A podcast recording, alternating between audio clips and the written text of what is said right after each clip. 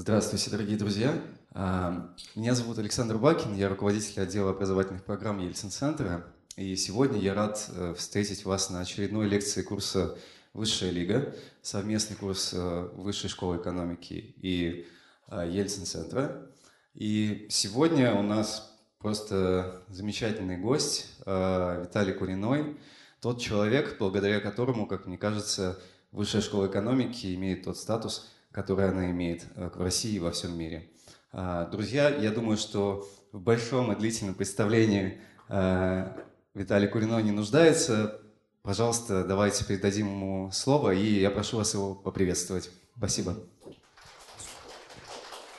Спасибо, Александр. Ну, очень рад я всегда посещать Ельцин-центр. И спасибо коллегам за предложение, тем более год у нас сложный выдался на мероприятие, и особенно приятно значит, вот в таком мощном формате вас здесь видеть. А, сюжет, о котором я хотел бы поговорить, связан с, а, такой, с пониманием, теоретическим пониманием современного общества. А,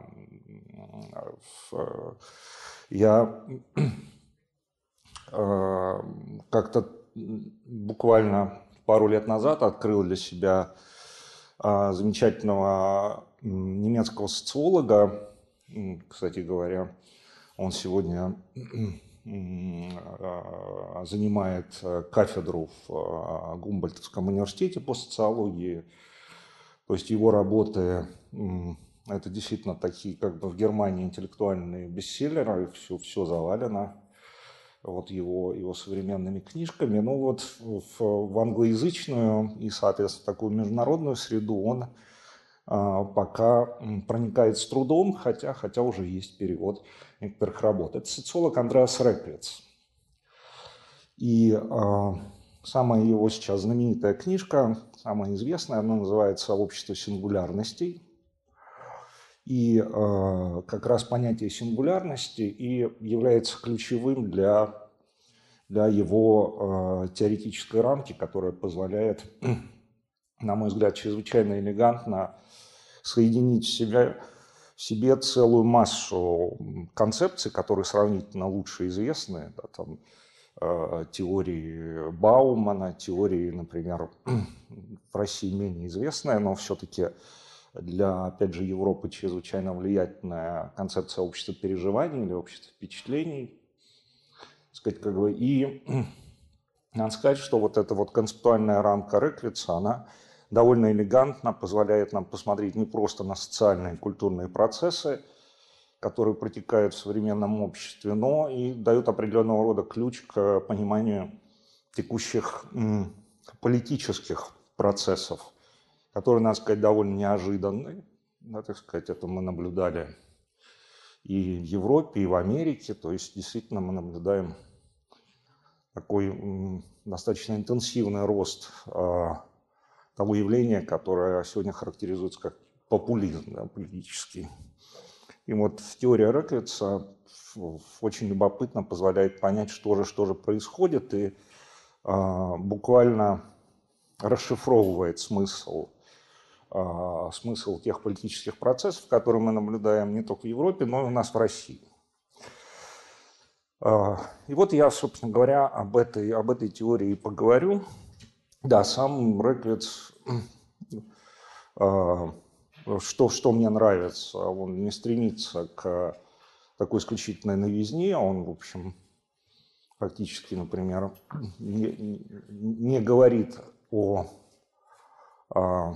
каком-то принципиальном сломе эпох, периодов. То есть он использует понятие позднего модерна для характеристики современных обществ. А, а, но я, наверное, как раз вот с этой, с этой рамки и начну, потому что Реклиц, несмотря на то, что он как бы очень хорошо синтезирует целый ряд современных теорий модерна, тем не менее ряд из них – не затрагивает, игнорирует, ну или не знает, может быть. Поэтому а, с чего, с чего я начну? Да, в центре моего, моей лекции стоит понятие культура. ну, что предсказуемо. Мне, опять же, приятно тут присутствовать уже как директору Института исследований культуры в Вышке, ну и само образование Института исследований культуры. Это, в общем, как бы говорит о том, что ну, ощущает академическое сообщество важность этой темы, а, и э, наш университет в частности. Да, э, и вот начну я, как я уже сказал, не с Реклица, а с некоторой такой общей рамки того, что такое э, современное общество, что такое общество модерна. Я не использую понятие постмодерн. А, я полагаю, что мы продолжаем находиться в концептуальной рамке, в э, социальной рамке именно общества модерна. И для себя я, для расшифровки того, что такое модерн, использую теорию Иохима Риттера изначально, который сформулировал свою, свою теорию современного общества, занимаясь такой фундаментальной герменевтикой Гегеля, по сути говоря, главной политической работы Гегеля «Философия права». А, да, так вот, что такое модерн? Модерн – это общество, для характеристики которого Риттер использует два главных понятия. А, первое понятие – это, собственно говоря, гегелевское понятие. Это понятие «энцвайнг» – раздвоенности. То есть модерн – это общество раздвоенное или общество, учреждаемое фундаментальным различием. Это тоже гегелевское понятие «дифференц». А, что это означает? Это означает, что общество модерна отличается от всех предшествующих традиционных обществ некоторым радикальным жестом отбрасывания, отбрасывания традиций. То есть а, для современного общества конститутивен жест а, радикального отказа от значения прошлого. А, и мы легко это с вами обнаружим во всех интеллектуальных или социальных или правовых э, подсистемах современного общества. Ну, например, с правовой точки зрения общество модерна учреждается тогда, когда вводится как бы универсальное право, э, которое рассматривает каждого человека формально как э, э, равного с другими а, а, индивида. То есть а, современное общество не принимает во внимание происхождение человека. Если все предшествующие общества определяют индивида как принадлежащего к определенного рода сословию, к определенного рода происхождению, это происхождение является конститутивным для судьбы человека, то современное общество рождается путем как бы отказа от того, чтобы принимать во внимание вот такого рода историю, такого рода происхождение. А, ну, очень ярко это показывает, например, Мишель Фуко в своей книжке «Надзирать и наказывать», да, которая открывается вот этой знаменитой сценой казни. То есть для, для досовременного общества характерно, так сказать, в том числе и то, что за одни и те же преступления – а, люди получают различные наказания в зависимости от своего происхождения, в зависимости от своего а, исторического статуса, да, сословного. А, вот модерн ликвидирует такого рода роль происхождения. Если мы посмотрим на положение человека в обществе модерна, то по идее нормативно это положение задается исключительно собственными усилиями человека. То есть а, современное общество устроено, исходя из предпосылки, что а, мы вольны а, выбирать свое образование, и, исходя из полученного образования, в меру своего трудолюбия, сказать, как бы, ну, какого-то, какой-то удачи, да, так сказать, как бы, выстраиваем свою свободную карьеру. А, в отличие от традиционного общества, где, опять же, ваша карьера, ваша жизненная траектория полностью задана вашим происхождением. Это же происхождение играет определяющую роль, например, в семейной жизни. Опять же, современное общество исходит из того, что мы вольны здесь определять свою семейную судьбу, да, свое партнерство. А, а, что, опять же, для традиционного общества не характерно, где вся семейная судьба определена, по сути говоря, авторитетом родителей, а и, опять же, вашим происхождением. Значит, и мы с вами можем посмотреть на любую другую подсистему, ну, например, наука. Что такое наука модерна? Она рождается посредством радикального отказа от господства авторитета. То есть э, вот этот жест его прекрасно олицетворяет Декарт, который как бы говорит, что как только мне позволил возраст и положение, я забросил а, свою библиотеку и а, всю эту старую мудрость, да, так сказать, как бы, и принялся изучать а, книгу мира и ту книгу, которую я смог обнаружить в себе самом. А, то есть вот это как бы радикальный, радикальный жест как бы отказа от авторитета традиции, тем самым как бы Декарт является основоположником современной науки, поскольку он полностью отбрасывает вот эту э, филологическую культуру возрождения, которая основана на предположении, что подлинное знание уже открыто, она открыта в Золотом веке. Да? А, и а, вот этот радикальный жест дифференции, радикальная раздвоенность, собственно говоря, и создает для современного человека необычайные возможности с точки зрения свободы. Потому что только такой субъект, да, так сказать, как бы, свободен от, от давления традиции, от давления э, да, происхождения. Но парадоксальным образом а, только в обществе модерна и а, возникает феномен, который мы в целом можем назвать как бы а, историческое сознание или историческое чувство или а, историческая культура потому что ни одно предшествующее общество вообще не знает истории в нашем с вами современном смысле слова, как огромная развитая э, практика и научного исследования прошлого, и огромное количество практик, связанных с сохранением наследия.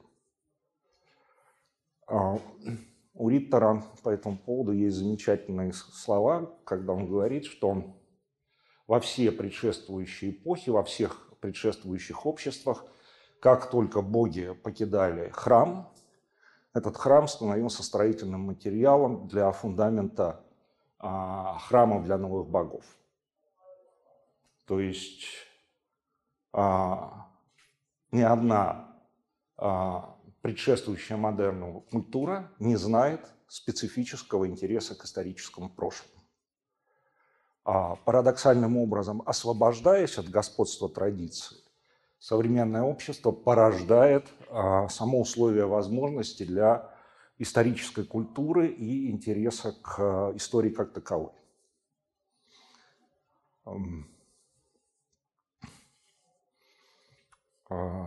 Потому что, да, это такой отдельный специфический вопрос, как устроена современная историография, что она собой представляет – вот она собой представляет, по сути говоря, а, право интересоваться любой частной деталью в прошлом, не связывая этот интерес какой бы то ни было прагматикой.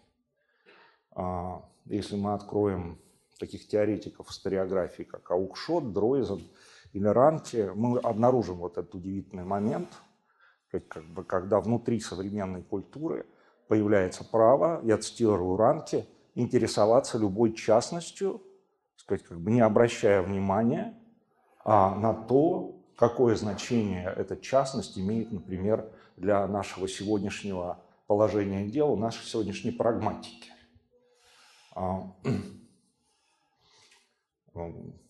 Опять же, по, по отсутствию какого-то хорошего исторического образования,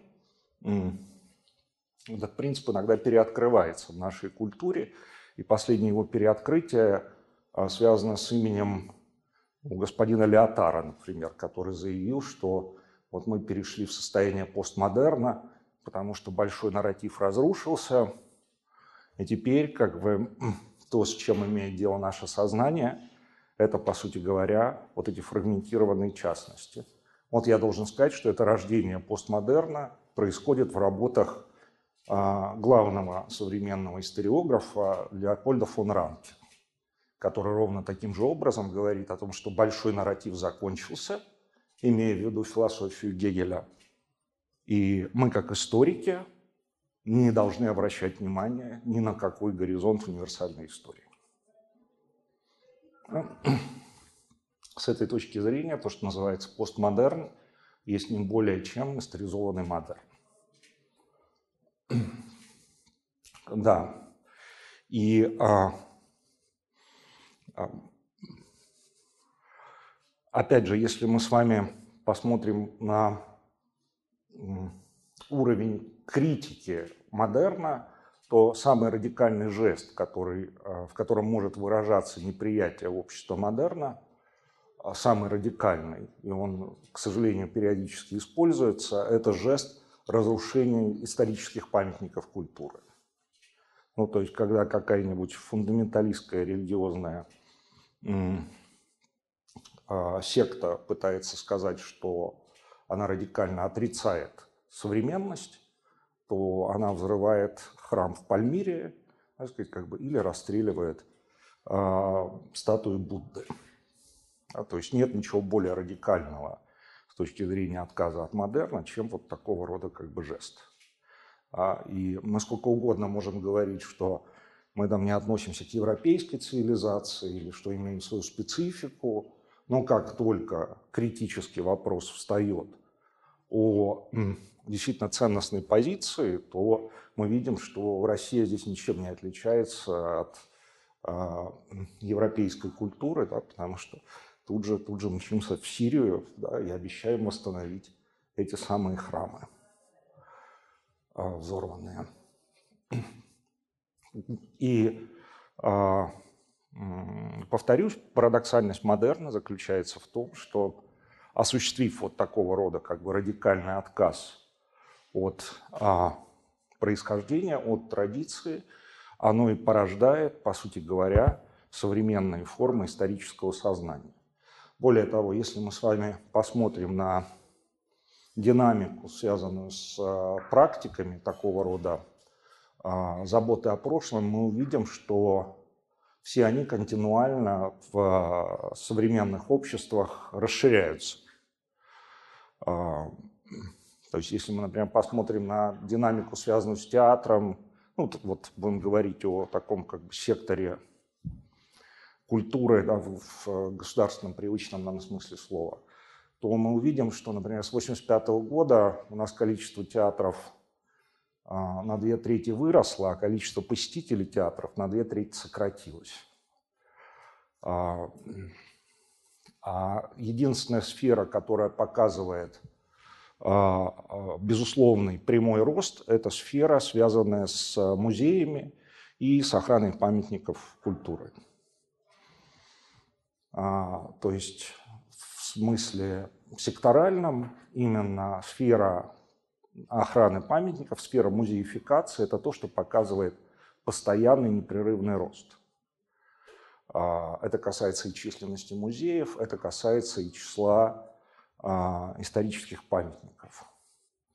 И надо сказать, что а, государство, которое фиксирует ну, в нашей стране, да, так сказать, вот эту практику охраны памятников, оно в значительной степени в данном случае реагирует на общественный запрос. То есть парадоксальным образом у нас максимальный скачок по численности э, исторических памятников культуры приходится на 90-е годы, то есть втрое у нас выросло число памятников, да, сказать, казалось бы, в самый такой период ослабления слабости государства, тем не менее, как бы у нас фундаментальный рост, фундаментальный скачок. Ну, хотя российская, советская история здесь знает всякого рода парадоксы. Вот для меня самый удивительный парадокс связан с тем, что число музеев фактически не росло в 30-е годы. То есть у нас есть всплеск в 20-е годы численности музеев, а потом 30-е годы это такое сплошное плато, при том, что все другие э, сегменты у нас как раз в годы второй пятилетки достигают мощности, сопоставимой с нынешней. Ну, то есть имеется в виду численность театров, численность там, домов культуры и так далее. А вот по музеям у нас ничего не происходит. Да. С точки зрения представления о том, что сталинский период – это период ну, как бы возрождения э, как бы такой имперской истории, он не подтверждается вот на этом уровне. То есть в 30-е годы мы не видим роста э, музейной культуры как таковой. А, тем не менее, если от этих вот таких странных иногда изгибов отвлечься, то мы увидим, что а, у нас как бы идет а, постоянный рост. Ну и мы прекрасно знаем характеристику этого процесса музеификации. Она связана в том числе с тем, что сам хронологический и материальный репертуар того, что сохраняется, историзируется, он постоянно растет. А, то есть эта практика классическим образом выходит из а, одной единственной практики, да, так сказать, коллекционирования античности. Кстати говоря, в нашей стране тоже, тоже по сути говоря, первая систематическая практика, связанная с охраной а, культурного наследия, связана с Крымом. То есть только после присоединения Крыма возникает, а, ну, естественно, как бы просто воспроизводится по европейской модели а, практика защиты как раз э, реликтов античной культуры, которые там находятся. Потому что Петровский интерес, выражившийся вот в этих знаменитых указах 16-17 а, года, это интерес все еще не современный. Это интерес к редкости, это интерес к странности, а вовсе не забота о, о сохранении исторических памятников. А, сказать, как бы, если мы посмотрим сегодня на то, что происходит, да, то мы видим, что репертуар того, что сохраняется, музеифицируется, он постоянно расширяется. То есть туда у нас теперь уже входят и памятники индустриальной культуры. Ну, если говорим про Екатеринбург, да, это, пожалуйста, советский авангард, конструктивизм, да, так сказать. И вот эта планка, она постоянно, постоянно смещается, становится ближе, ближе к нам.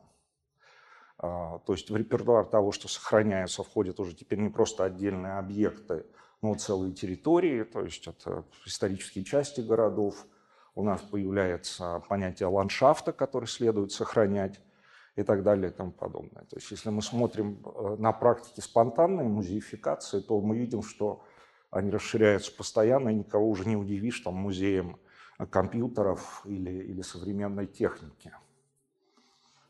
А динамика этого процесса постоянно подогревается тем, что Герман Любbe называет сокращением настоящего.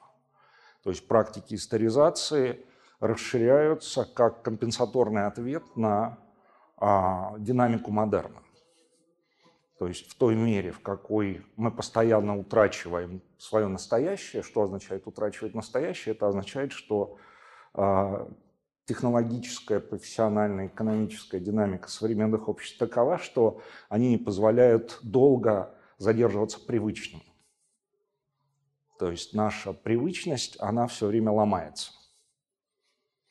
А, ну, я не знаю, как классические примеры, там целые города, например, еще несколько десятков лет там работали, а, а, производя грампластинки, какая-нибудь Апрелевка, да, под Москвой. И вот в какой-то момент а, все эти тысячи людей а, попросту были вынуждены переучиваться, потому что, потому что эта технология больше не работает. А, и, соответственно, вот эти практики историзации рассматриваются как попытка скомпенсировать эту динамику за счет как бы стабилизации чего-то привычного, стабилизации чего-то, что связано с нашей исторической идентичностью. То есть на самом деле практики историзации – это всегда как бы и практики формирования определенного рода идентичности. А, потому что как таковая модерновая цивилизация, она глобальная, она не обладает а, специфическим свойством а, сохранения памяти о своем происхождении. Ну, это характеристика любой цивилизации. Ну, что такое цивилизация? Цивилизация, например, канализация. То есть, будучи однажды изобретена, эта технология затем транслируется по всему миру. Да, или железная дорога или наши с вами гаджеты. Сказать, как бы, то есть эти технологии, они являются глобальными. А все трехзвездочные гостиницы во всем мире примерно одинаковы. То есть это, это технология, это цивилизация.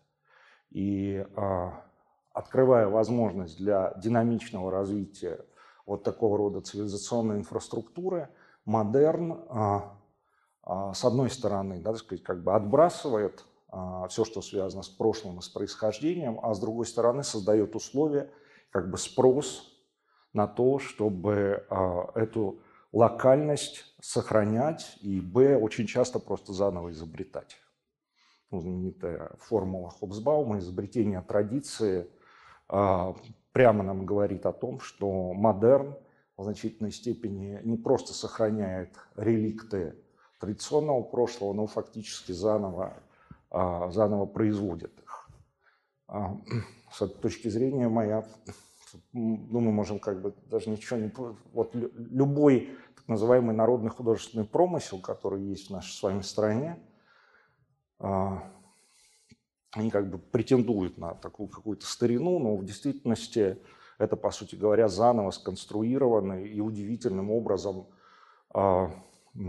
порожденные, как правило, в рамках советской культуры феномены. А, я не знаю, в Екатеринбурге какой есть народный художественный промысел? Конкретное искусство. Конкретное искусство? Нет. А, камнерезное. Вот не знаю, я как-то мотался по Южному Уралу в попытке найти человека, который меня распилил бы там. Я обожаю в экспедициях заодно агаты собирать. Как бы. Время от времени надо пилить. Вот так я и не нашел на Южном Урале ни одного камнереза. Ужас какой-то. Ну, какой-нибудь простой пример взять. Дынковская игрушка. Вот дынковская игрушка, она фактически уже, ну, как бы умерла еще перед революцией. Почему умерла? Потому что ее вытесняло литье из глины. Дымковская игрушка, она делается вручную из, э, из глины. А вот э, технология, которая позволяет тиражировать, это литье из гипса. И, соответственно, этот промысел был фактически уничтожен под влиянием вот этой технологии литья. А, но парадоксальным образом именно внутри советской системы возникли условия для того, чтобы можно было воссоздать этот промысел и фактически заново его запустить. А, при том, что противником дынковской игрушки был непосредственно Максим Горький. То есть он в правде просто громил значит, как бы эту кривую, кривую игрушку, считая, что детям незачем такую гадость вообще в руках держать. А, ну, там целый ряд факторов способствовал тому, чтобы такого рода квазиисторические промыслы а, поддерживались. То есть, это, опять же, прежде всего под влиянием глобального рынка, потому что все эти изделия, они очень хорошо уходили на экспорт, потому что пользовались спросом.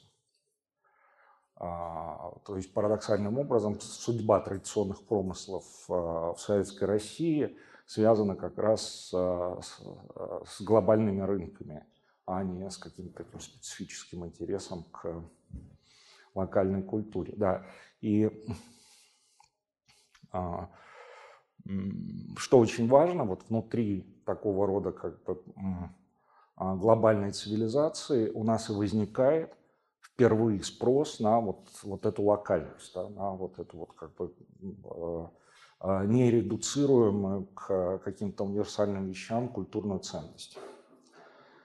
Ну вот Такова в целом как бы общая рамка модерна, из которой я исхожу. И теперь я перейду, собственно говоря, к теории Реклица, вот что он нам нового э, по этому поводу говорит. Рэкет считает, что примерно с 80-х годов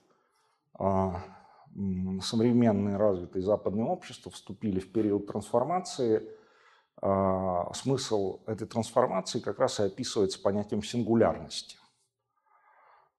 Иными словами, если до этого в развитых индустриальных обществах действует логика всеобщего или универсального, то сегодня универсальной логикой становится как раз логика сингулярного или единичного. А, если мы посмотрим на традиционные параметры, ну, как бы вот социальной науке общества модерна, веберовские, например, мы увидим, что все они так или иначе основаны на действительно универсальных правилах. А, то есть э, Вебер описывает это общим понятием рационализации да, и расколдования мира, то есть когда на место разного рода партикулярных каких-то общностей, правил и так далее приходят универсальные правила. А, приходят а, рациональные стандарты, а, приходят правила бюрократии, как бы все это, все это подчинено логике, логике всеобщности. Если мы посмотрим на социальную политику этого общества, да, то мы увидим, что там опять же действуют логики всеобщего, да, например, всеобщее социальное государство или предоставление всеобщего равного сначала начального, да, затем среднего образования. То есть все алгоритмы здесь не только технологические, но и социально-политические, они обладают характером универсальности. Он говорит, Реклиц, теперь, теперь все выглядит иначе. То есть современная логика, которая господствует над поведением А индивидов и Б, что самое важное, групп, коллективов, это логика сингулярности, логика уникальности, логика непохожести. А, и а, теперь давайте посмотрим, как это, как это работает в своей, в своей конкретности. То есть эта теория, мне кажется, она очень хороша, потому что ну, ее очень просто как бы а, верифицировать, потому что достаточно заглянуть там, в свою ленту Фейсбука или Инстаграма, чтобы увидеть, как это все работает. Да, эта логика сингулярности, она находится в связке с несколькими такими, а, а, с группой понятий, которые, в общем, по-разному артикулируются разными теориями, но все они являются чрезвычайно важными. Да, во-первых, само понятие культура или культурализация. То есть Реклиц говорит, что мы переживаем культуральную э, революцию. Да? То есть общество становится культуральным. Почему? слово «культура» является ключевым, потому что культура как раз традиционно отвечает в европейском лексиконе, начиная уже с XVIII века, за а, неповторимое, специфическое. А, вот, то есть, если цивилизация – это то, что отсылает нас к универсальному, то вот культура – это то, что является специфическим. То есть появление современного слова употребления «культура» как раз и маркируется тем, что слово «культура» начинает использоваться во множественном числе. То есть у нас появляются культуры а, а, понятие как раз культурной ценности маркирует вот такого рода уникальность и несводимость. А, но кроме культуры здесь а, важнейшую роль играют такие категории, как, например, аутентичность или подлинность. То, что мы демонстрируем в своем поведении, да, так сказать, как бы, это стремление к, а, к тому, чтобы прожить да, так сказать, или прикоснуться к чему-то подлинному. То есть вот этот жаргон подлинности, о котором иронично писал Адорно, критикуя Хайдегера, сегодня стал а, общезначимым. А, эта подлинность связана также теснейшим образом не с рациональной стороной нашей жизни, а с эмоциональной. А, и с этой точки зрения теория Реклица, она очень хорошо а, а, в, входит в сочетание с а, теории общества переживания. То есть э, в современном поведении э, доминирует не рациональность, а доминирует эмоциональность. И значение этой эмоциональности, она становится все шире. То есть мы переживаем своего рода универсализацию стратегии романтизма. Как, как бы романтизм и сентиментализм, делавшие акцент как раз на чувстве, на страсти, да, так сказать, как бы на подлинном переживании, а, сегодня это перестало быть уделом узких артистических там, групп философских, да, так сказать, как бы, а, а массовым образом становится повсеместной практикой. Опять же, если мы с вами будем считывать текущий лексикон, то мы увидим, а, ну, ну, как бы лексикон саморефлексии современных обществ, прежде всего, например, э, ну, например, молодых групп, мы увидим, что он в значительной степени является эмоциональным. А, то есть это новая искренность, новая чувствительность э, и так далее. То есть мы переживаем такой процесс повсеместной сентиментализации наших жизненных стратегий и как э, тот же Шульце, да, так сказать, как бы замечает, это полностью меняет всю структуру нашего рационального действия. А, опять же, используя формулировки Шульца, можно сказать, что главным слоганом жизни становится слоган «проживи свою жизнь». То есть если классическая веберовская рациональность требует нам отложить проживания жизни до реализации определенного рода стратегий, то современное общество полностью ломает а, такого рода тип поведения и формулирует другой, другой императив, да, сказать, как бы не откладывай на потом, проживи эту жизнь сейчас. Для иллюстрации никуда ходить не нужно, достаточно посмотреть рекламу, которая нас окружает, да, так сказать, как бы, с точки зрения а, веберовского субъекта, ну, нет ничего более абсурдного, чем взять кредит для того, чтобы поехать в отпуск. А с точки зрения современного потребителя это как раз абсолютно нормально. Да, потому что э, я хочу сейчас прожить эмоционально свою жизнь. Да? Я, я не собираюсь это откладывать. И это имеет очень долгосрочные последствия в, в, в разных сферах. Ну, например, в семейной. То есть мотивация для того, чтобы завести ребенка, это уже не как бы рациональная мотивация, характерная, например, для того же традиционного общества. Да, кто будет обо мне заботиться, когда я состарюсь, да, так сказать, как бы. А это скорее э, тоже эмоциональный императив, да, так сказать, как бы пережить опыт э, вот, как бы отцовства или материнства, как некоторую специфическую такую жизненно-эмоциональную задачу. А, ну и, собственно говоря, а, здесь можно довольно долго об этом говорить и комментировать, потому что это общество, оно ну, как бы внутренне парадоксальное. Потому что а, там, где мы имеем дело со стандартными рациональными критериями, например, потребления, а, это все калькулируемо. Ну, то есть в том смысле я знаю, ну, условно говоря, а, парадигма такой рациональности – это в Макдональдс. Да, это, поэтому знаменитая книжка Рицера, она так и называется «Макдональдизация мира». А, то есть Макдональдс – это вот в чистом виде стандарт рациональности. Да? То есть мы понимаем, что мы можем утолить свой голод за приемлемую цену, да, так сказать, как бы достаточно быстро, ну, в общем, как-то для многих людей приемлемо по вкусу. А вот а, если, если мы живем в эмоциональном, а не рациональном обществе, то Макдональдс уже не будет для вас привлекательным.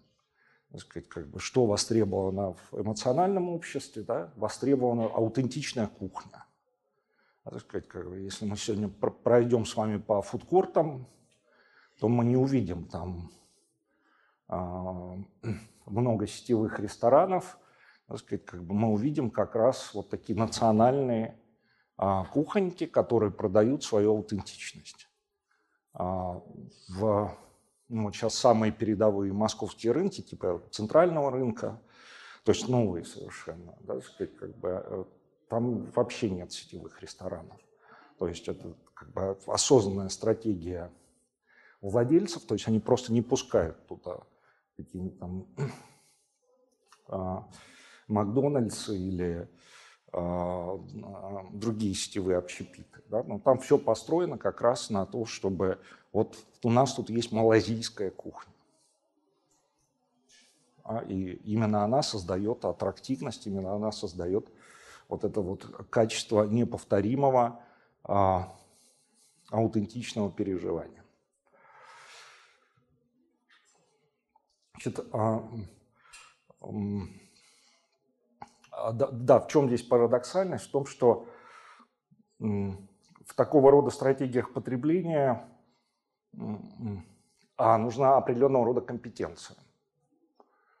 То есть а, вообще, так сказать, эмоциональное потребление требует, требует очень как бы, развитых культурных компетенций. Потому что вы должны уметь, что называется, как бы со вкусом а, прожить не, нечто. Поэтому у нас а, наблюдается бум культур знаточества.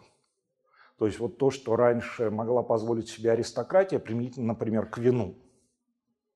Сегодня это востребовано массовым образом. Э, ну, молодежь э, не может разбираться в вине просто потому, что дорого. Но зато в чем она сплошным образом разбирается сегодня?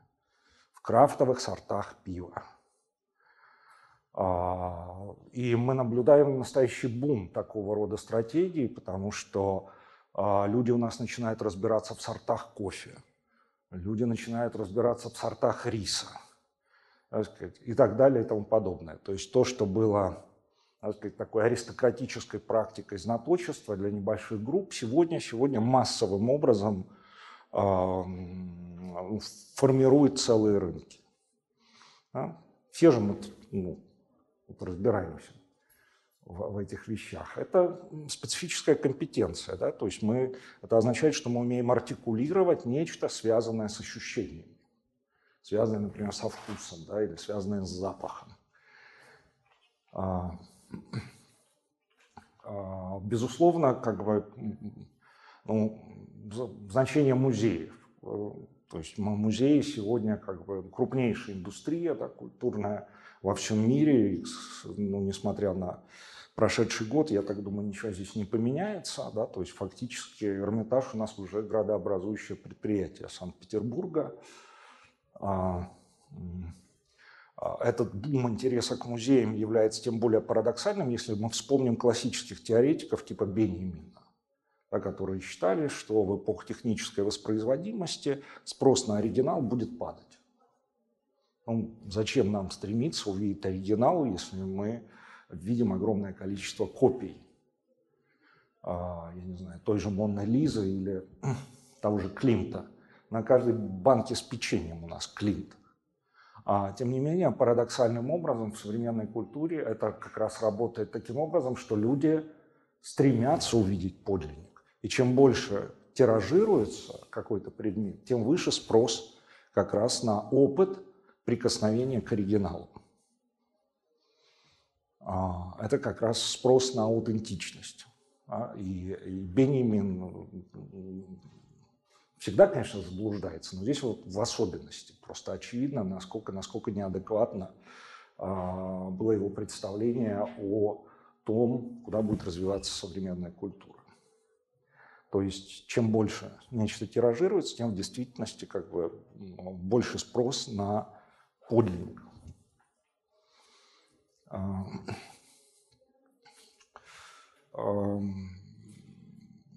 ну вот очень любопытно, а, понятно, что мы во время всех этих карантинов так или иначе рефлексировали, да, что происходит, что появляется нового. Вот было интересно посмотреть, какое массовое явление возникло в соцсетях. Какой самый массовый флешмоб?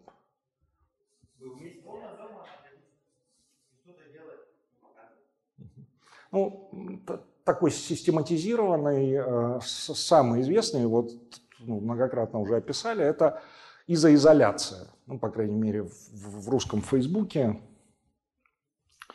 Э, это очень любопытная вещь. То есть, смотрите, э, как люди обычно демонстрируют свой образ жизни как сингулярный. Ну, за счет предъявления действительно вот этой аутентичности и уникальности. То есть это прежде всего э, фотографии из поездок, это фотографии экзотических блюд, да, ну, не обязательно экзотических, сейчас можно русскую кухню также, также значит, так, постить. А, а, и вот огромное количество людей ну, вынуждено оказалось дома. И вот а, каким образом, как бы, что у нас появляется в культурном плане, люди начинают предъявлять свою эстетическую компетенцию – а в отношении живописи, и б, так сказать, как бы в отношении способности эстетизировать свою повседневность. Потому что что такое флешмоб из изоляции? Это когда вы дома инсценируете какую-то картину. Да? И это, это жутко популярная была вещь. То есть э, мы видим, как в условиях вынужденного ограничения предъявлении вот такого рода как бы доступа к уникальному, аутентичному, люди начинают эстетизировать свою повседневность, демонстрируя в данном случае свои чисто эстетические компетенции. То есть это нужно быть знатоком живописи, да, так сказать, как бы, и уметь еще в рамках своего домашнего пространства да, разыграть а, некоторое произведение живописное. Да, ну, соответственно, соответственно, повторюсь, вот, э, вот эту логику сингулярности мы с вами наблюдаем э, повсеместно, ну и прежде всего на такой специфической сцене, как социальные сети. То есть социальные сети стали таким мощнейшим инструментом предъявления своей собственной сингулярности. И есть несколько, Реквид специально их анализирует, таких микропрактики. То есть, собственно говоря, где, где современный человек вот разыгрывает – эту свою сингулярность. Это путешествие прежде всего. А, это еда, причем очень важно, что это не просто еда, которую мы потребляем, но очень важный элемент – это handmade. То есть э, как человек демонстрирует а, сингулярность, он демонстрирует ее через то, что он это делает сам руками. И вот а, предъявление самостоятельно сделанной еды, кстати говоря, тоже в период карантина у нас чрезвычайно как бы расцвело. А, это жилье, но вот для, для России как раз-то менее специфично, но а, вообще довольно сильно меняется логика, я бы сказал, тут такого как бы стратегического потребления. То есть Реклиц говорит, что вот эта вся волна субурбанизации, она закончилась. То есть вот этот современный представитель этого высшего креативного класса, э, это, конечно, горожанин. Этот горожанин, который будет выбирать центр города. А, то есть как бы, э, вот эта вот как бы стратегия, стратегия субурбанизации, она закончилась. То есть мы видим сегодня наоборот как бы интерес к к городской культуре, выраженной в то же время в том, что люди предпочитают выбирать центры городов. А, а, очень важный элемент, тоже вот такой демонстрационный, это дети. То есть у особых родителей особые дети. Ну, опять же, по-разному это проявляется. Но опять же, соцсети здесь с этой точки зрения как бы очень хорошая сцена бы для того, чтобы поделиться а, вот какими-то наблюдениями над а, необы, необычным, да, уникальным характером своего ребенка.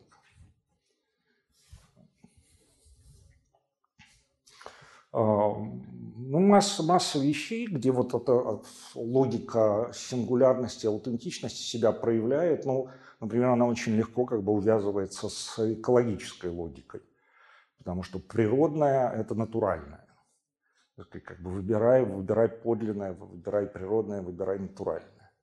Ну, э, телесность, конечно, конечно, телесность, конечно, все эти бесконечные практики а, фитнеса и так далее. То есть здесь также работают на подчеркивание вот этой сингулярности, этой аутентичности, этой природности. А, теперь, значит, тут есть важный сюжет. Рековиц идет очень далеко говорит, что в реальности мы видим не просто трансформацию поведенческих логик, мы наблюдаем фундаментальную социальную трансформацию с точки зрения того, что меняется классовая структура общества. Это очень сильный тезис, интересный.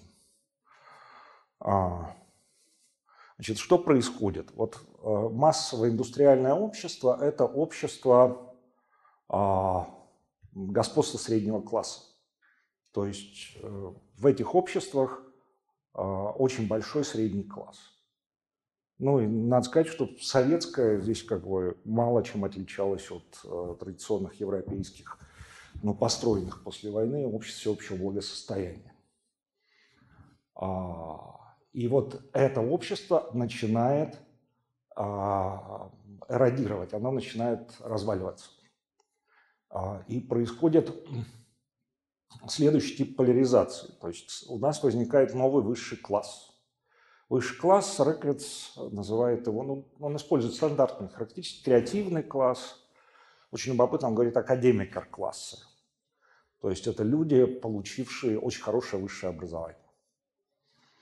А это люди, которые способны предъявлять очень серьезные компетенции творческого плана, так сказать, как бы, и, собственно, а, в общем, этот класс, который очень хорошо себя чувствует в современной креативной экономике. Но а, а, параллельно с этим новым высшим классом у нас начинает формироваться новый низший класс. Что это за новый низший класс? Это, по сути говоря, прекариат сферы услуг. И ситуация пандемии, надо сказать, очень хорошо обнажила эту новую структуру, потому что, с одной стороны, у нас э, очертилась группа людей, которая спокойно решала свои творческие задачи, не выходя из дома, и огромная армия людей, которые были вынуждены, да, так сказать, как бы заниматься, собственно говоря, обслуживанием этого класса, разнося пиццу, да, так сказать, как бы, и а, работая в такси. Да, то есть а новый низший класс – это сфера услуг, которая, а, не требует больших компетенций, это прикарная занятость, то есть, ну, как бы, ну, поработал ты, ты там, сколько тебе нравится таксистом, да, дома посидел, да, или э, сплошь и рядом мы наблюдаем такого рода стратегии. Они, кстати сказать, как бы ну, не обременительные. То есть люди часто ценят именно такую занятость, потому что она не связана ни с какими творческими задачами. Так сказать, как бы она, по сути говоря, не требует каких-то амбициозных там каких-то карьерных задач. Ну, вот такая как бы стратегия таксиста. То есть я вот в свое удовольствие поработал, сколько мне надо заработал, еще дома на диване. А это, по сути говоря, новый, новый низший класс. Ну, э, из таких... Я, недавно с большим удовольствием открыл для себя замечательное кино. Ну, Мел Гибсон всегда такой идеологически нагруженный. В общем, советую посмотреть. Он снял фильм Фатман, ну, толстяк. По-русски как-то перевели что-то там про Санту. Это такой удивительная апология индустриального капитализма в противоположность Стиву Джобсу и всей этой креативной экономике. То есть гениально. Там, значит, как бы вот этот Санта, он содержит фабрику, где работают люди, которые неправильно питаются, и они способны массовым образом реализовать индустриальные задачи – а врагом всего этого, естественно, является человек, одевающийся как Стив Джобс и ворующий а, у детей мечты. А что означает мечта у ребенка с точки зрения этого фильма? Это то, что, а, ну, это то, что связано с будущей профессией. То есть вот шофер. Я хотел стать шофером, меня лишили этой задачи, лишили этой возможности. Да? То есть это вот новая как бы, креативная экономика, она постоянно ломает а, возможность а, нормальной профессиональной траектории. Да, ну, вы все знаете эти разговоры по поводу новой динамики профессий, новой волны индустриализации, которая уничтожит у нас огромное количество старых профессий и так далее. Я не слишком большой технооптимист, но совершенно очевидно, что вот мы имеем дело с повышенной динамикой, которая ломает вот такого рода возможности выстраивания а, длительной профессиональной карьеры. И вот Гибсон очень хорошо это все обыгрывает. Да, главным заказчиком, который спасает Санту, а, все его предприятие является, конечно, армия. Ну, потому что иначе никак. А вот. Реклиц не слишком погружается в то, какие стратегии характерны для двух этих новых классов, но я не слишком преувеличу, если немножко значит, докручу а, то, что здесь не видится. Значит, вот эта логика сингулярности, я с самого начала сказал, она может быть реализована как индивидуально, так и коллективно. Вот самое удивительное, что не только индивиды, но и коллективы стремятся продемонстрировать свою сингулярность. И а, получается так, что если эта логика реализуется индивидуально, то это требует, надо сказать, очень больших компетенций. То есть вообще как бы требует выстраивания жизни как некоторого кураторского проекта. Причем проекта, который как бы перформативно демонстрирует вот эту свою уникальность, эту свою аутентичность, эту свою как бы а, подлинность. А, а это требует, как я уже сказал, очень больших компетенций, эстетических компетенций, компетенций, связанных с суждением. Например, чрезвычайно важно, что такое, Рэкет использует понятие культурная валоризация. То есть а, вот для этих стратегий сингулярности важно умение приписать чему-то культурную ценность. Ну, то есть оценить нечто. И, как я тут иронично говорю, происходит а, массовизация такой традиционной добродетели русской интеллигенции. Семен Франк говорил, кто такой русский интеллигент? Это человек, который все время высказывает какие-то оценочные суждения. То есть он вечно судит. Вот, собственно говоря, кто такой русский интеллигент? Это и есть человек, обладающий компетенцией культурной валоризации. Культурной и моральной валоризации. Да? То есть нужно производить моральное суждение. Если мы посмотрим на самых популярных наших как бы, ну, авторов, да, так сказать, в сети, да, так сказать, в наших лентах, то мы увидим, что, в принципе, они востребованы как люди, которые производят суждения, как люди, производящие ценностное суждение ну, традиционное для русской интеллигенции, это, как правило, ценностное суждение в отношении власти. Ну, еще можно за народ что-нибудь сказать. А вот, собственно говоря, вот это такой как бы масс, массовый рынок. Мы видим там а, своих а, виртуозов, сказать, которые в этом профилируются. Да, сказать, мы видим, что это пользуется спросом, потому что часто ну, как бы у человека у самого не хватает способности вынести суждение, он охотно значит, как бы используют вот такого рода суждения. А, но, повторюсь, это, это сложно, да, так сказать, как бы. То есть вот в индивидуальном порядке это сложно, это требует определенной образованности, определенных культурных, эстетических компетенций, определенной, определенного, определенной развитости навыка способности суждения. А, и получается, что очень многие этого лишены. И тогда Ракис говорит о том, что вступает в силу, вступает в игру вот эта коллективная сингулярность. А она довольно специфически имеет характер такой эссенциалистский. То есть а, здесь не я являюсь сингулярным, а я являюсь сингулярным в силу того, что принадлежу к особой группе.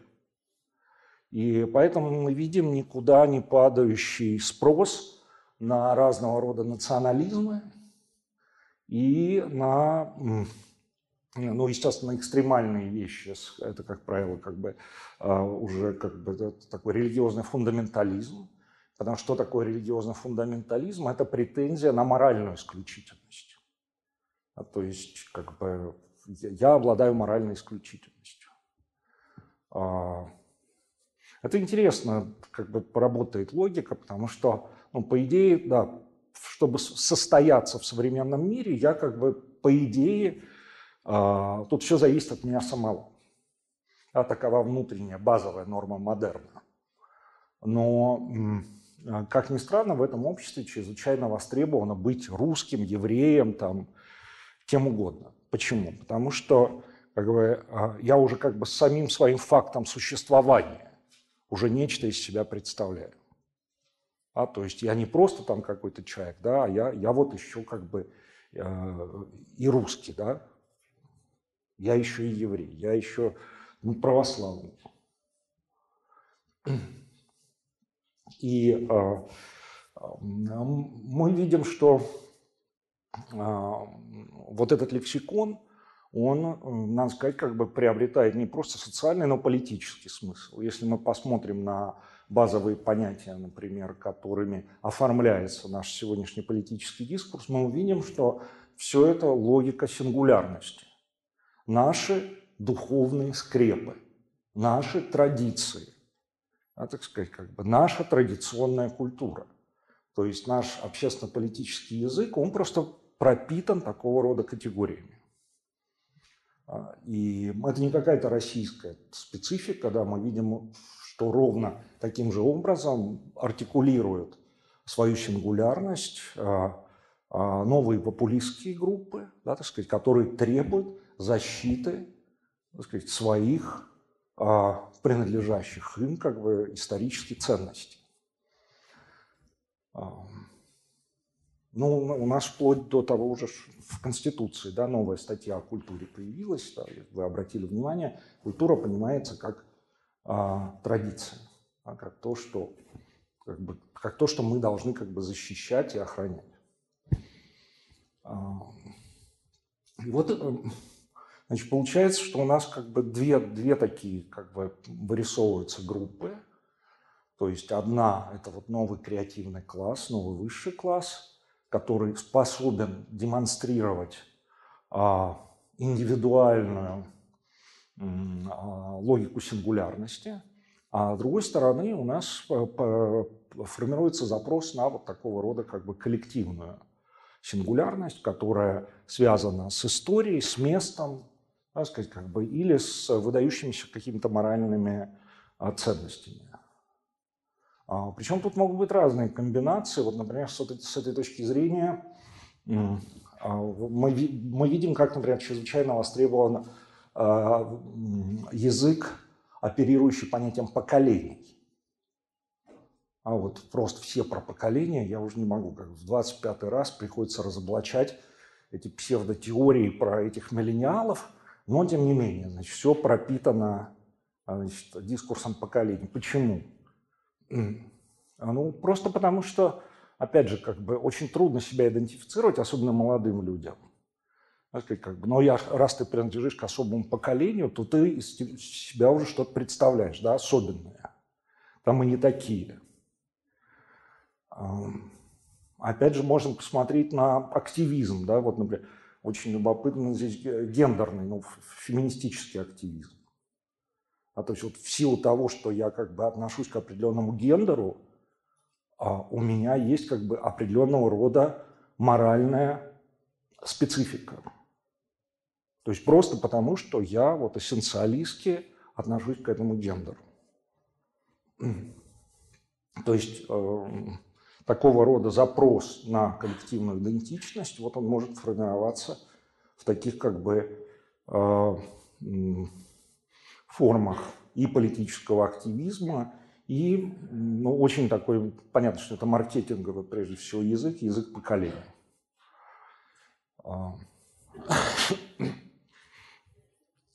Ну, на самом деле, картинка тут получается не очень веселая, потому что, ну, а, действительно, у нас такой есть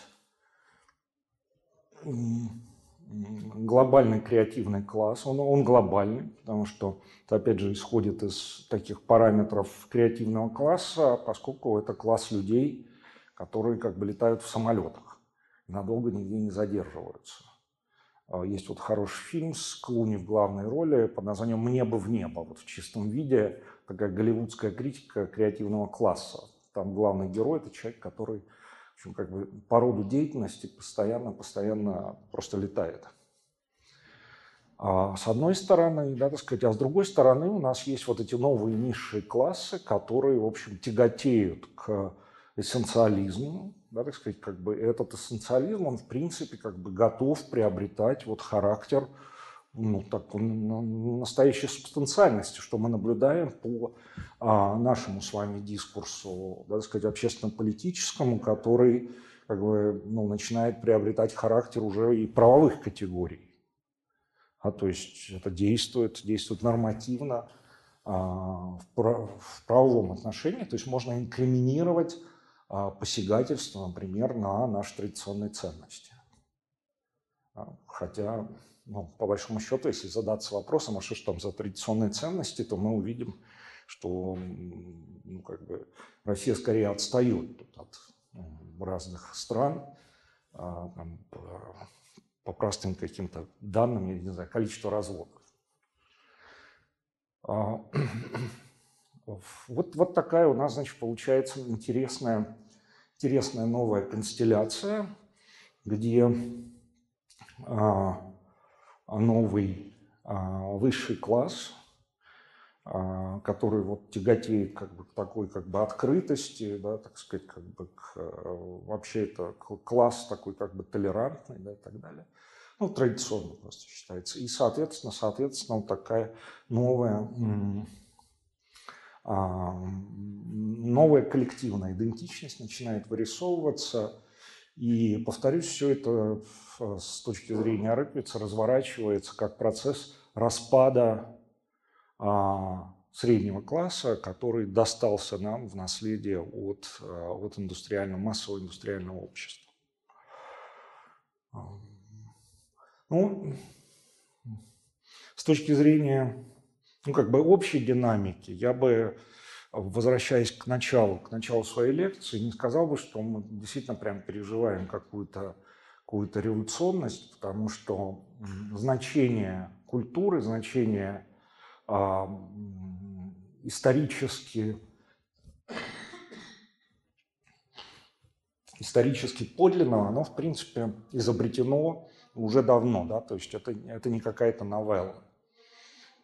То есть а, вот эта культурная специфика – это то, что вообще отличает а, полное конституирование общества модерна. Да? Если у нас 18 век, так сказать, это век рационализма, да, то 19 век – это век историзма. Это как раз век как бы изобретения, открытия вот этой исторической культуры.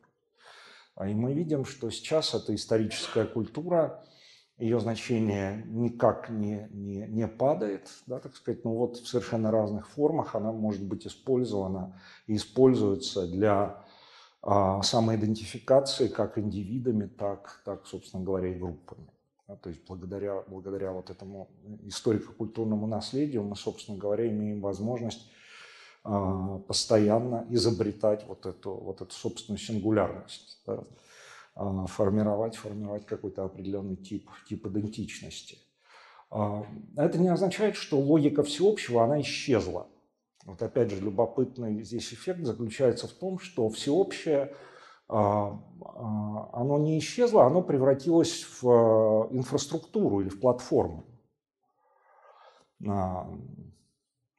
Ну, так же, как тут ярчайший, конечно, пример – это сеть, которая ну, как бы действуя в рамках универсальных алгоритмов, создает предпосылки, на самом деле, для э, формирования огромного количества неосообществ. То есть вот эта вот как бы э, моментальность коммуникации привела к тому, что э, у нас э, действительно бум, бум неосообществ, которые могут собираться в свои группы вне зависимости от э, территориальной раздробленности. То есть интернет создал условия для того, чтобы а, неосообщества, которые при прочих равных условиях ну, просто не могли бы состояться, потому что ну, просто люди встретиться не могли. Да?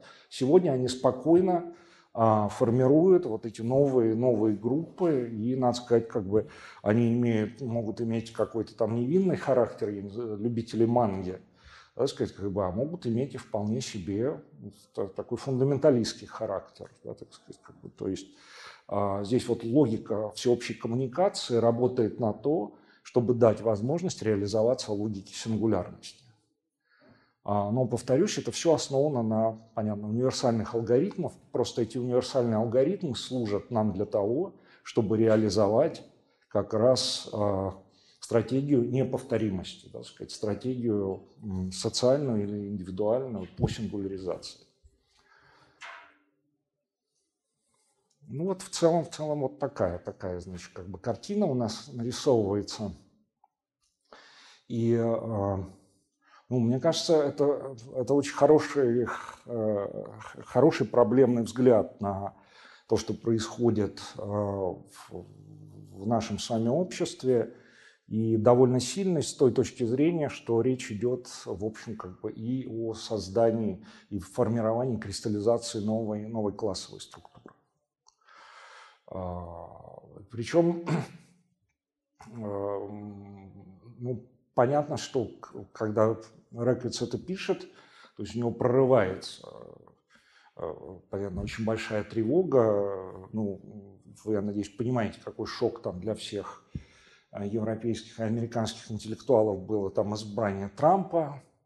Вот это просто видно, что как бы, да, это ужас, который требует какого-то объяснения. Вот, собственно говоря, формирование вот этих неопопулистских групп является в данном случае а, способом объяснить, что же, что же происходит, что же не, так происходит с, э, политикой, да, откуда все это берется.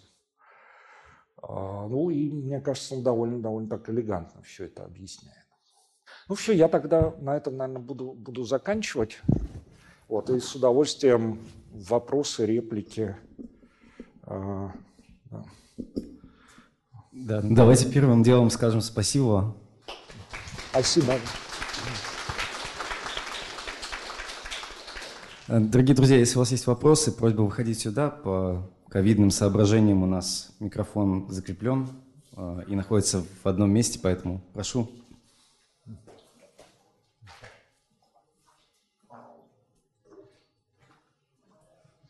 А, здравствуйте, а у меня такой вопрос. Ну вот, а вот э, у Реквица были ли критики со стороны, э, например, историков Средневековья? Потому, что, например, историки могли бы ему указать, что, скажем, ну, в средние века эти социальные структуры не были такими непроницаемыми.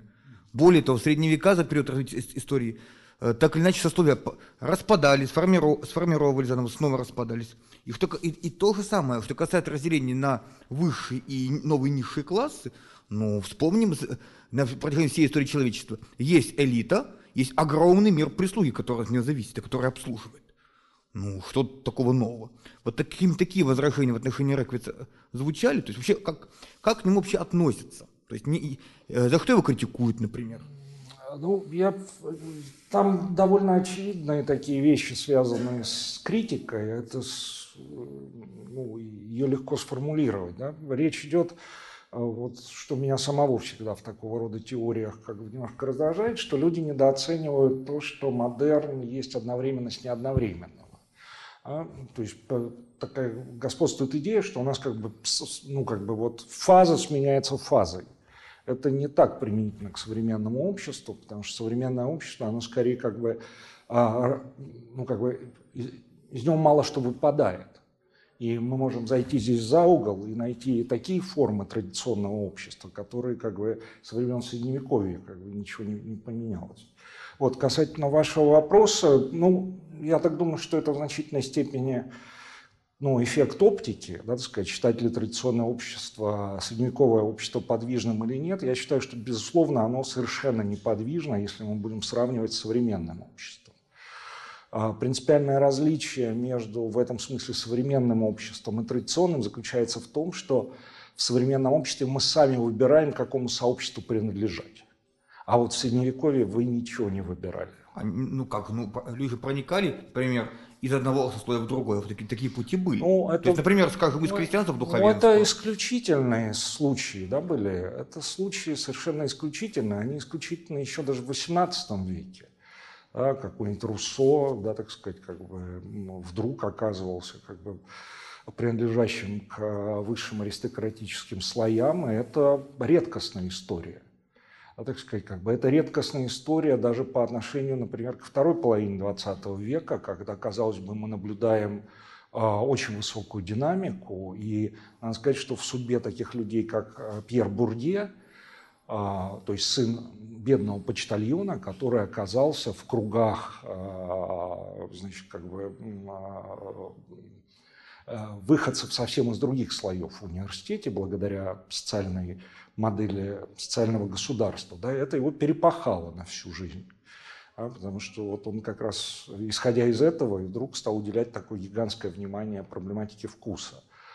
Поэтому ну, мне кажется, что, а, знаете, вот опять же для примера, не так давно э, Флорентийский банк провел исследование а, профессиональной динамики семей начиная с XVI века во Флоренции. И а, выяснилось, что, казалось бы, современное итальянское общество и так далее, но, тем не менее, индекс а, мобильности межпрофессиональный очень низкий. То есть, словно говоря, те семьи, которые занимались ювелирным делом, да, адвокатским делом, они так и продолжают это делать, несмотря на пять столетий. То есть получается, что вот, вот эта вот мысль о том, что современное общество очень подвижно, оно оказывается не таким подвижным при его более тщательном изучении. И что как, как, и как и в Средневековье, ну, есть многие семьи, которые как стояли, так стоят. Ну, это, ну, конечно, ну, точно так же, как бы мы знаем, господи, в стране-то, в, в нашей, как бы, до сих пор, э, как бы, девушек воруют, там, знаете, как бы... Вот и на окраинах. Ну, чего, это вообще, ну, не вы решаете свою судьбу на Кавказе с этой точки зрения. Поэтому Здесь вот не воруют, например. Вот надо, надо ценить достижения модерна, они очень хрупкие. Вот, легко, легко откатываются назад. Ну, сплошь и рядом, опять же, что мы видим, как бы, что люди сами самоопределяются. Ну, родители самоопределяют выбор профессий да, для ребенка. А, то есть э, нам еще во многих отношениях до модерна очень далеко. Да, тут я соглашусь, пожалуй. Но не соглашусь с тем, что средневековое общество обладало какой-то там высокой социальной динамикой. Совершенно нет. То есть э, это исключительные случаи. Так, можно, да. Виталий Анатольевич, прокомментируйте или, может быть, так сходу проанализируйте, пожалуйста, с точки зрения вот этой теории сингулярности, современную волну такого морального ревизионизма, что ли. А, и как, на ваш взгляд, все-таки не является ли это покушением, ну, во-первых, просто на свободы, которые дарует модерн, а во-вторых, и на историческое мышление в том числе. Ну, а вот все эти Black Lives Matter, которые в Америке и памятники пересматривают, да, что там творится с памятниками, то есть это, по-моему, игнорирование как раз вот этой всей исторической дистанции. Э, вот. Ну, соглашусь совершенно, да, так сказать. То есть то, что мы наблюдаем, это, безусловно, ну, абсолютно как бы как-то девственно чистое с точки зрения исторического просвещения сознание. То есть во всех этих случаях мы видим, что как бы, ну, нарушается базовый принцип историзма, а именно понимать людей, исходя из их контекста. В данном случае, ну, очевидно, а, людей судят по современной моральной норме. А, я так думаю, эта штука самоубийственная в каком плане, да, сказать, да, в том плане, что ну, она, она абсолютно нетерпимая. А, то есть историческое сознание, вообще рождение исторического сознания – это формирование современной культуры толерантности. А, да, так сказать, как бы ну, Дройзен, например, да, ну, самый великий методолог немецкой исторической школы, да, он прямо говорит, например, что, ну, конечно, историческое образование должно быть у любого современного человека, а, прежде всего, например, управленца, просто потому что вы учитесь видеть проблему с разных точек зрения. Да, вы понимаете, что ваша позиция не может быть исключительной. Вот. Но, с другой стороны, мы видим внутри модерна постоянное состязание этих двух позиций, потому что, собственно говоря, э, кто из таких классиков ближе всего к э, вот этим современным э, антиистористам, это, конечно, ну, Ницше.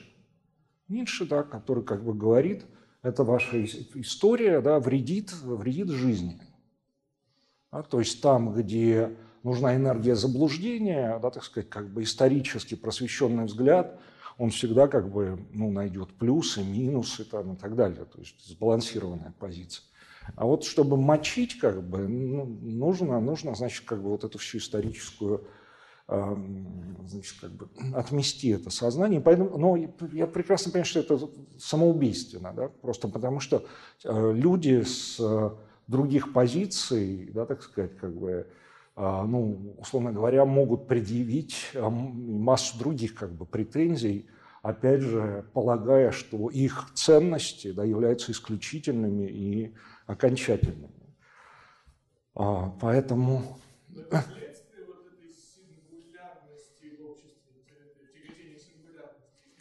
Но я, я, я тут вижу, как бы тут совершенно точно, вот мы говорили, да, так сказать, о том, что вот э, таким элементом сингуляризации ну, классическим образом является национализм, так сказать, как бы, пожалуйста, феминизм, но мы видим то, тут расовая сингулярность. Да, я из себя нечто представляю, потому что я принадлежу определенного рода расе. Да, то есть тут логика ровно, ровно такая, то есть это логика сингулярности, так сказать, с претензией, естественно, на исключительность, причем эта исключительность по своей структуре, она мало чем отличается от религиозного фундаментализма. То есть, но там, по крайней мере, как бы нет такого эссенциализма. Да? Вот что здесь является разочаровывающим, так то, что как бы, люди всерьез как бы, считают, что гендер или раса как бы, конститутивны для меня как некоторой сингулярной сущности. Вот. А что касается морального ревизионизма, ну, мы же разные тенденции наблюдаем. Там, с одной стороны, есть вот эта новая этика, так сказать, которая чрезвычайно сентиментальна так сказать, как бы, то есть то, что я вижу, как бы, это действительно повышение уровня сентиментализма, а, которое ну, артикулируется с помощью там, понятий, связанных с травмой, да, так сказать, как бы, и, в общем, все более и более чувствительны люди у нас становятся.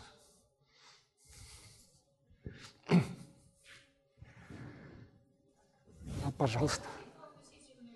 Прошу прощения, подходите сюда, пожалуйста. А, да, не слышно.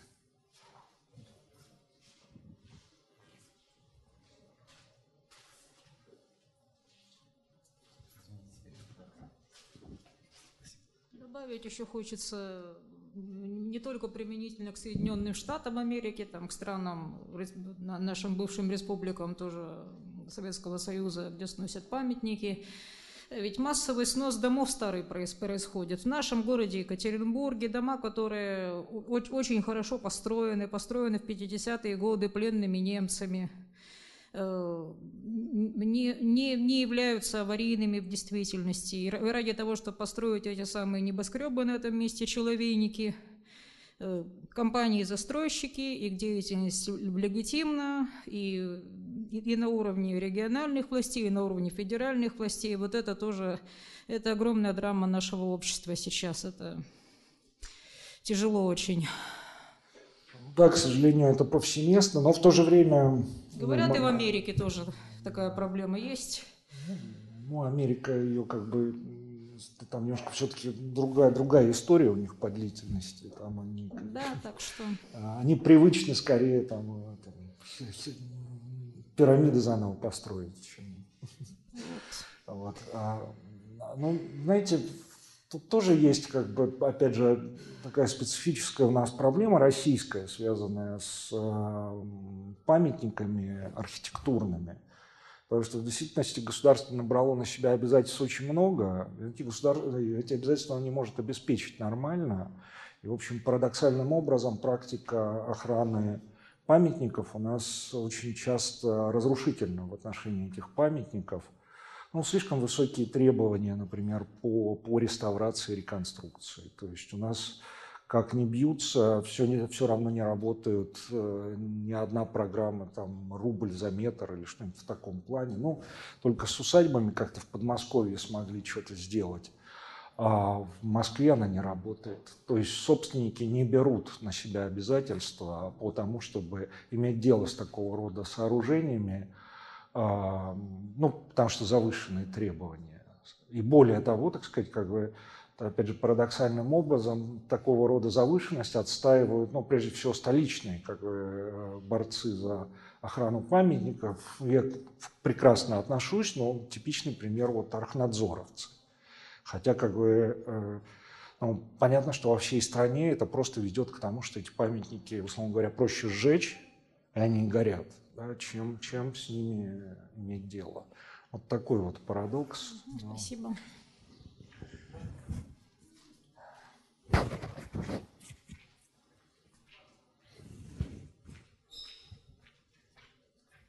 Во-первых, девушки, а, если вы так боитесь объекты культурного наследия. Я работаю в строительной компании, если какой-то запросик будет грамотный, можем это, реновацию провести. Во-первых, спасибо большое за лекцию, очень интересно. Вопрос следующий. А, мы сейчас наблюдаем а, такой интеллектуальный кризис, на мой взгляд, у людей, но обусловленный тем, что интернет-технологии, а, мнение о том, что ты можешь что-то забить в интернет и получить мигом информацию, вот, потребление YouTube-площадок, социальные сети. То есть, на мой взгляд, у людей пропало критическое мышление, пропала какая-то экспертиза в каких-то вопросах, там и политическая культура, то есть очень, и они, знаете, они как, к примеру, лидеры мнений сейчас, блогеры, что-то сказали, что-то а, в вопросе, в котором они не разбираются, и масса, и их целевая аудитория сразу же это за свое мнение берет, и не разбираясь в вопросе, декларируют. То есть поэтому у нас такие э, лидеры популистские вроде последних, поэтому и выстреливают, потому что э, красиво, удобно все это подали, и массы, извините за жаргонизм, это схавали. И то есть не проанализировав, не разбираясь ни в чем, они просто это сомнение выдают.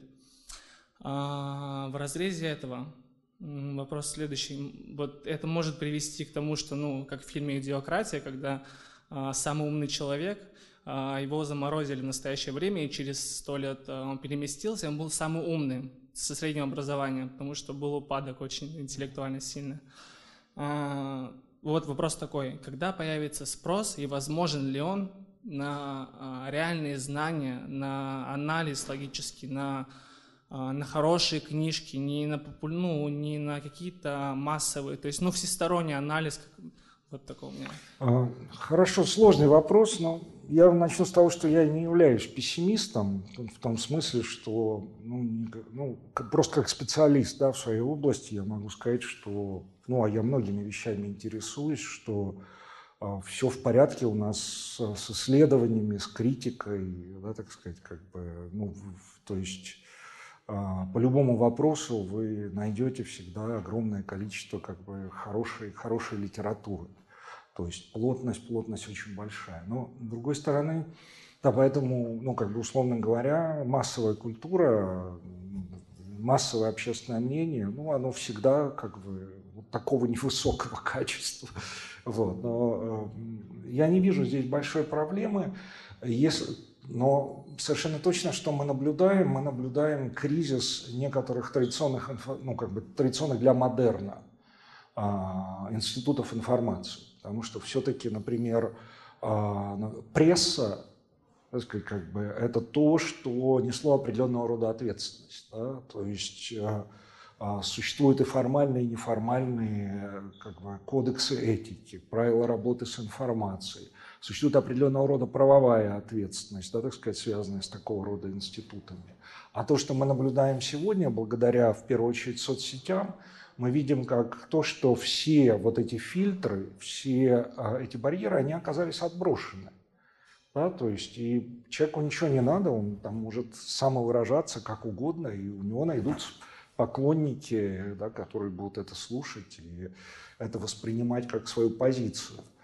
Вот. Это действительно некоторая новая, новая большая проблема. Но, опять же, повторюсь, модерн, по счастью, ну, не, не устроен так, что там этап сменяется этапом. То есть сохраняется все-таки пресса, сохраняются все-таки стандартные институты знания. Э, понятно, что институты научного знания ну, там очень большие фильтры и барьеры, так сказать, в виде системы рецензирования там, и так далее. То есть все, все с этой точки зрения как бы работает и сохраняется. Но, опять же, возвращаясь вот к этой теме, я бы сказал, что действительно соцсети здесь создали некоторую новую ситуацию, а, даже по отношению к эпохе телевидения. Вот. Э, есть такое мнение, что люди, которые сидят в интернете, они как бы более критические, чем э, люди, которые пользуются аналоговыми средствами. Но вот, вот, на мой взгляд, это совсем не так. А, потому что выработало давным-давно общество, и тем более наше, да, так сказать, как бы, ну, определенный скептицизм по отношению к массовым медиа, да, аналоговым. Так сказать, ничто не мешает вам с ребенком сесть у телевизора – так сказать, как бы обсудить, как построена, условно говоря, идеология да, или пропаганда в том или ином материале. А вот совсем другое дело, когда вы один на один со своим э, экраном, и, в общем, никто, кроме вас, э, в этот экран не смотрит. И вот это совершенно новая ситуация, когда вы оказываетесь полностью один на один с информационным потоком. А, поэтому я вот за телевизор. Да. Спасибо большое.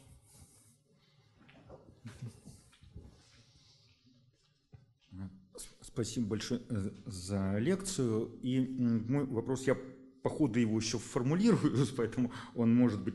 И он э, и вроде как бы продолжение того, о чем вы говорили напрямую. И в то же время здесь есть вот такое проблемное и какой-то степени, может, такие парадоксальные сюжеты, потому что э, сингулярность, и вот любая индивидуализация, она всегда выстраивается через противоположность и вот их какое-то взаимоотношение. Либо оно внешне, это противоположность универсальная, да, либо оно внутрь туда вбирается, внутрь этой самой сингулярности, как-то там при присутствует. И вот это как бы мы все время обнаружим, и между ними такие диалектические, там, противоречивые отношения. Сказать, и, и другой, э, как бы продолжая, это, это же важный момент, на который вы обратили внимание, потому э, сложность модерна, сложность составную его, многовременности. Вот вы ссылались на Германа Люба, сейчас ссылались, собственно, вы его переводили, и с, э, вот это открытие многомерности, открытие динамичности истории внутри модерна, да, и что мы Э, предполагаем, что мы живем в некой тотальности, и мы обнаруживаем, что мы живем во, во множественности. Да? И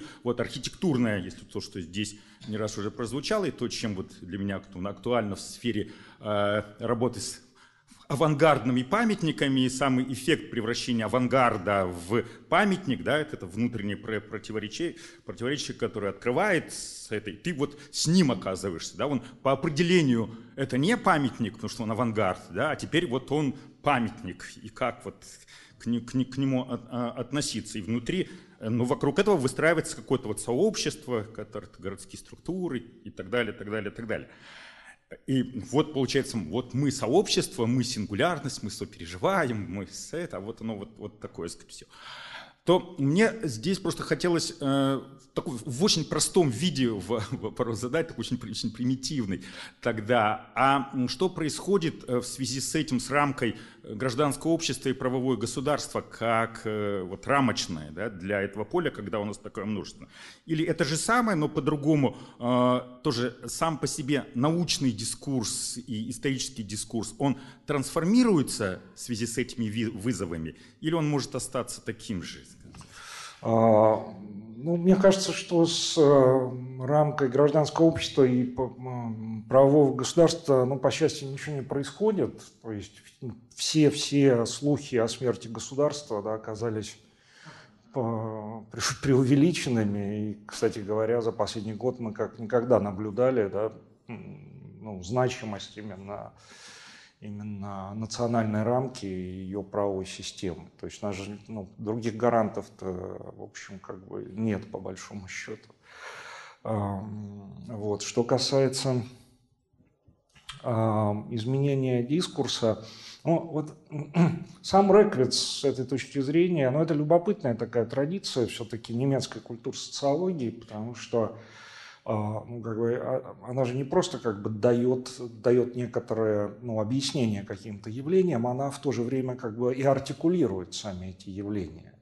А вот с этой точки зрения, например, парадоксальная история у ключевого, ключевого понятия Герхарда Шульца, да, вот «Эрлебнис Гезельшафт», после выхода его работы у нас вот слово «эрлебнис» Эрлебнис Зоу, Эрлебнис Райзе да, и так далее и тому подобное. То есть это стало таким как бы термином э, не просто аналитическим, но конститутивным для позиционирования огромного количества э, культурных практик, бизнесов и развлечений. И э, вот, ну, по счастью, мы такого рода литературу как бы имеем, да, и э, я бы сказал, что это, это даже ну, это своего рода такой как бы научно-популярные вещи, когда а, язык современной социологии начинает как бы использоваться вот обществом для самоописания. У нас тоже появляются авторы, которые в похожем ключе работают. Ну вот Полина Арансон, например, да, так сказать, то есть она там опирается где-то на Реквица, там, на Хохшельд, ну, в общем, на такую как бы лайт-социологию, вот. И в то же время как бы это позволяет ей писать такие научно-популярные тексты, где она просто проговаривает какие-то специфические особенности современного общества. То есть мне кажется, это классно, это интересно, вот это полезно. Да, но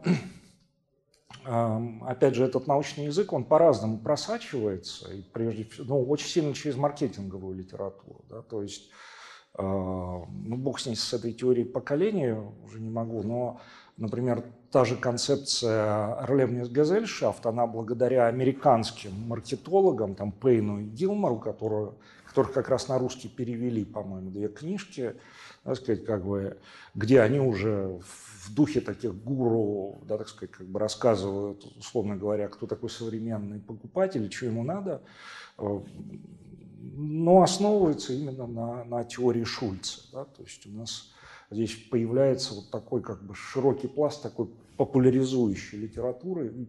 Ну и, по-моему, это здорово, это хорошо.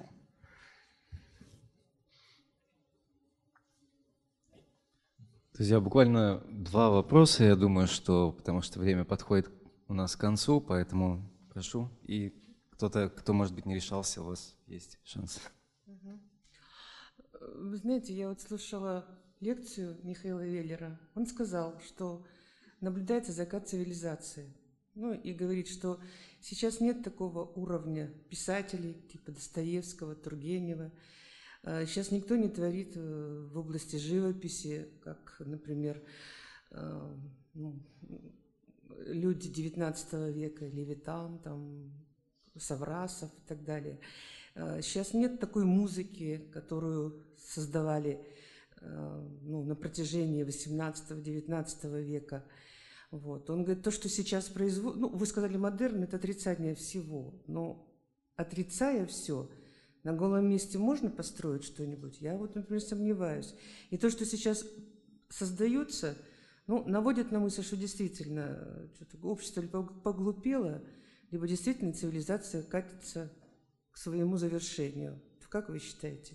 А, я считаю совершенно неверно. Никуда мы не катимся. Вот. Не было еще никогда столько прекрасных художников, поэтов, э, музыкантов. И, э, я тут вообще даже так, так не ощущаю, не чувствую. Да.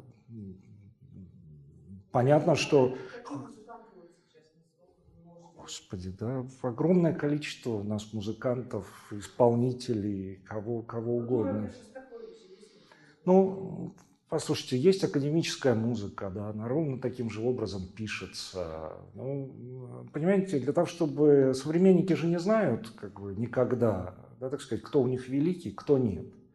Это же для, этого, для того, чтобы понять, кто у нас сегодня великий, потребуется работа историков, искусствоведов будущего. То есть они создают канон. А, да, так сказать. А мы, мы конечно, здесь э, ну, будем просто пристрастны, обмениваться своими собственными суждениями. Я не чувствую, э, наоборот, как бы у нас огромное количество людей имеют возможность, в отличие от XIX века, да, заниматься музыкой, заниматься рисованием. Все, все в порядке.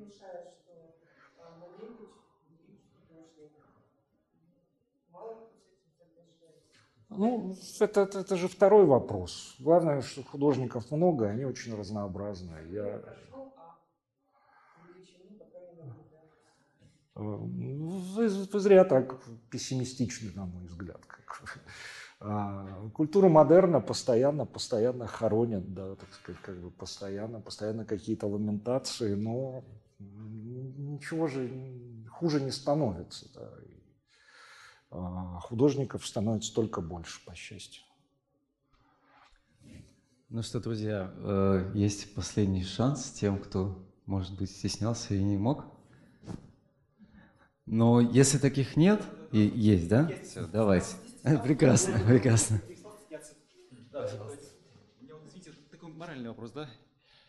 Вот как я понял, то есть был долго-долго был средний класс, который ну, весь 20 век, э, весь 20, 20 век был долго-долго средний класс, которого там было 70-80%, в Европе, там в Советском Союзе было 35-40%, я так думаю, примерно. Сейчас что получается? Мы переходим к новой элите, которая смешивается со старой элитой, ее там ну, 2-3%. И все остальная нищета, которая нацелена на обслуживание этой старой и новой элиты. А, во-первых, это аморально, во-вторых, это нестабильно. Да? То есть что мы получается? Мы имеем такую жуткую нестабильную ситуацию – которая будет болтать тут туда-сюда, а и так долго не будет продолжаться. Да? Слишком много, много недовольных своим положением, ну, своим, своей нищетой. Ну какое удовольствие мне работать, не знаю, раз, а, разносчиком пиццы, да, обслуживать этих вот богатеев. Я этим, я этим буду недоволен. Это вот, собственно, Трамп почему победил на прошлых выборах, потому что он, он аккумулировал недовольство нищающих нищающего среднего класса. Это видно и в Америке, это видно и в Европе. У нас это хуже видно, потому что мы долго переживаем весь постсоветский период, переживаем этот период, так сказать, обнищания и, да, и уничтожения среднего класса. Вот. То есть вопрос про мораль и про стабильность. То есть, то есть мораль, ладно, это такая оценочная штука, а про стабильность это, это хороший вопрос. Хороший вопрос, что это, как долго вот продержится эта ситуация нестабильности у нас, например. Да, давайте и Америку и Европу трогать не будем, мы, мы плохо знаем а Россию мы знаем хорошо, и мы видим, что черт знает, что будет черт знает что, с моей точки зрения, что вот мы куда-то свалимся, да, что-то не очень хорошее. А, не знаю, ну тут много вопросов, как-то да, сложно да, вы сюжетов да, за, затронули. Да, да, да, да, да. Но мне кажется, ну, так, вопрос моральности это не тот вопрос, который надо адресовать давайте, социальной динамике. Давайте, давайте берем, да, вот, сказать, что там какие-то прям проценты элиты, ну, то, тоже нельзя, потому что если все-таки взять одну из ключевых характеристик, которую Реклиц использует для характеристики этого класса, он говорит креативный класс, сказать, то есть это ну, творческие, творческие индустрии по большому счету, то есть те индустрии, которые действительно сегодня являются в наибольшей степени зарабатывающими. Да? То есть у нас э, структура бизнесов изменилась, то есть если раньше на первом месте было сырье, то сегодня все это просело, и у нас там в Фейсбуке и так далее.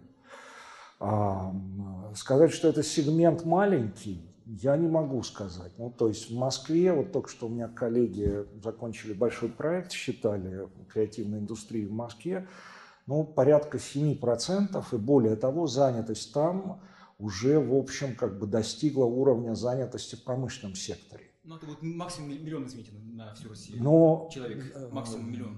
Ну, ну, в Москве, опять же, это довольно формальный вопрос, креативной индустрии, они посчитали, по-моему, 600 тысяч там ну, сейчас. Ну, да, да, всю Россию, вот. две Москвы. Да. А, да, но я-то как бы считаю, что, конечно, у нас этот сегмент намного больше. Просто у нас структура экономики такова, что она теневая. Ну, то есть, условно говоря, ну, вот мы говорили про промыслы, формально в Красном на Волге, это такая как бы микроювелирная столица России, действует одно ювелирное предприятие, которое под, получает господдержку, там нефтезавод. Реально там примерно 400 производителей на население 7 тысяч человек. То есть мы с вами ну, как бы не представляем себе объем креативности. Да, или где-нибудь в Дагестане, в Унцукуле, на предприятии трудится 5 человек, а в принципе в экономике по производству этой насечки примерно 50. Ну, то есть э, у нас объем экономики большой. А что касается стабильности, я считаю, наша страна суперстабильна, а, просто потому что, ну, к этому можно плохо относиться, но тут сложился очень определенного рода как бы цивилизационный уклад, которого в таком объеме нигде нет. Это уклад, кстати говоря, прекрасно выстрелил в ситуации пандемии. То есть квартира, машина, дача, то есть когда надо, этот огород вскопается, когда не надо, он не будет копаться. Вот. Но это, в общем, как бы позволяет вообще выживать. Э, это, это суперстабильное общество. Вот и проверим. Да, это, это вы делаете такой прогноз, вот посмотрим. Это вот вопрос года, года двух-трех. Да, да, да. Ну, там понятно, что, опять же, для современного человека совершенно характерно требовать перемен. Там, да, и с этой точки зрения у нас, ну, условно говоря, такая как бы немножко, ну, да, что называется, стилистически неправильный дизайн да, политсистемы. То есть там, там лица должны меняться. Вот. Когда они меняются, ну, все, все устают да, как говорил Дройзен, да, так сказать, как бы, по сути говоря, описывая модерновое общество, да, так сказать, как бы, как только институты начинают как бы стагнировать, обязательно появится сила, которая их как бы революционизирует. Такова ну, суть модерна. То есть обязательно должны быть перемены. Но у нас там по-другому, конечно, как бы эта динамика устроена на своем уровне. То есть по-хорошему-то жизни людям не дают, все равно что-то меняют правила игры, да, поэтому все время немножко революционизированы. Но да, на уровне дизайна выглядит не очень хорошо, но я не думаю, что это прям там как-то что-то глубинное нас ожидает. Хорошо, спасибо, спасибо, спасибо, очень интересно. Спасибо вам. Ну, дорогие друзья, наверное, на этой революционной ноте мы сегодня и закончим. А, давайте еще раз скажем спасибо. Спасибо. Спасибо за вопросы. Было очень интересно пообщаться. Спасибо за реплики.